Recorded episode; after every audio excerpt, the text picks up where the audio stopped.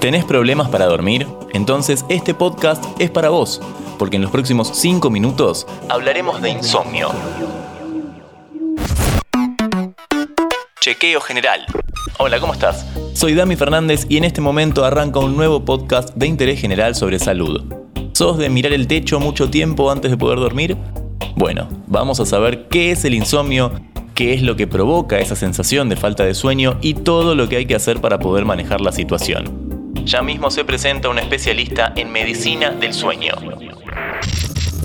Me llamo Facundo Nogueira, soy médico neumonólogo, especialista en medicina del sueño, jefe de la sección medicina del sueño del Hospital de Clínicas en la Universidad de Buenos Aires. Arranquemos por la definición. ¿Qué es el insomnio? El insomnio es la dificultad o incapacidad de lograr un sueño adecuado y reparador y se puede expresar con problemas para conciliar el sueño, o sea, problemas para quedarse dormido, problemas para mantener el sueño, ya sea por la aparición de múltiples despertares en la mitad de la noche con dificultad para volver a conciliar el sueño, o bien un despertar precoz, es decir, despertarse en la mitad de la noche y ya no ser capaz de volver a dormir. Mirar el techo varias horas una noche, ¿es tener insomnio? Y en todo caso, ¿Cuándo comienzan las señales de alarma? Gran parte de la población padece problemas para dormir en algún momento de, la vida, ya sea por problemas emocionales, problemas de estrés o algún problema orgánico, fiebre, dolores abdominales, dolores articulares o alguna otra enfermedad o incluso algunos medicamentos. Cuando el insomnio o estos problemas para dormir duran más de varias semanas o incluso de uno a tres meses ya estamos hablando de un insomnio crónico.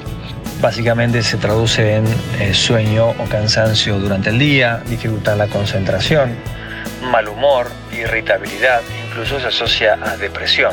También se sabe que la gente que tiene dificultades para dormir o que duerme menos de lo que se recomienda, tienen aumento de la mortalidad por problemas cardiovasculares. ¿Y qué cuestiones puede provocar el insomnio? La gran mayoría de los pacientes que tienen insomnio tienen alguna causa emocional o psíquica o psicológica subyacente, ya sea ansiedad, angustia o incluso depresión. También situaciones de estrés postraumático, eh, problemas emocionales vinculados con, con situaciones o con conflictos relacionales, son factores que pueden desencadenar el insomnio, pero hay que prestar mucha atención a la depresión. También hay causas orgánicas, enfermedades digestivas, respiratorias, cardíacas, renales o metabólicas o articulares, con dolores o distintas molestias que dificultan o imposibilitan la continuidad del sueño durante la noche. Y también hay medicamentos, fármacos que generan hiperestimulación y que dificultan o afectan el sueño y pueden generar insomnio.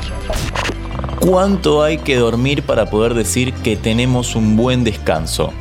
Una persona adulta debe dormir entre 7 y 9 horas. Dormir menos de 7 horas se considera inadecuado y dormir más de 9 también.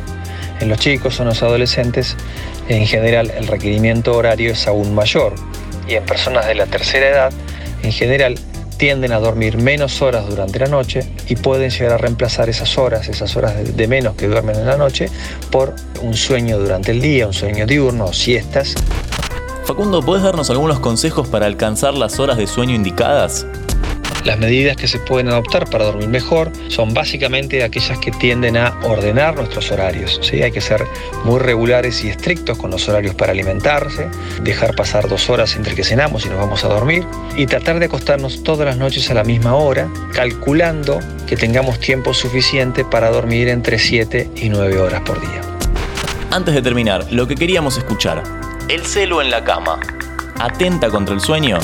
Cualquier actividad que nos hiperestimule, como por ejemplo, y como más importante en esta época, la conexión a las pantallas, ya sea de, un televisor, una notebook, una tablet, y sobre todo si uno se conecta a una red social e interactúa con otros sujetos y eso se carga, tiene una carga emocional muy importante, esos son todos elementos que van a retrasar o van a impedir o dificultar la conciliación del sueño.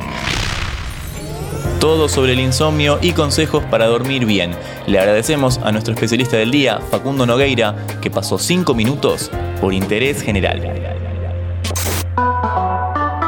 Antes de deslizar para continuar con tus podcasts favoritos, seguí a Interés General en nuestro perfil de Spotify.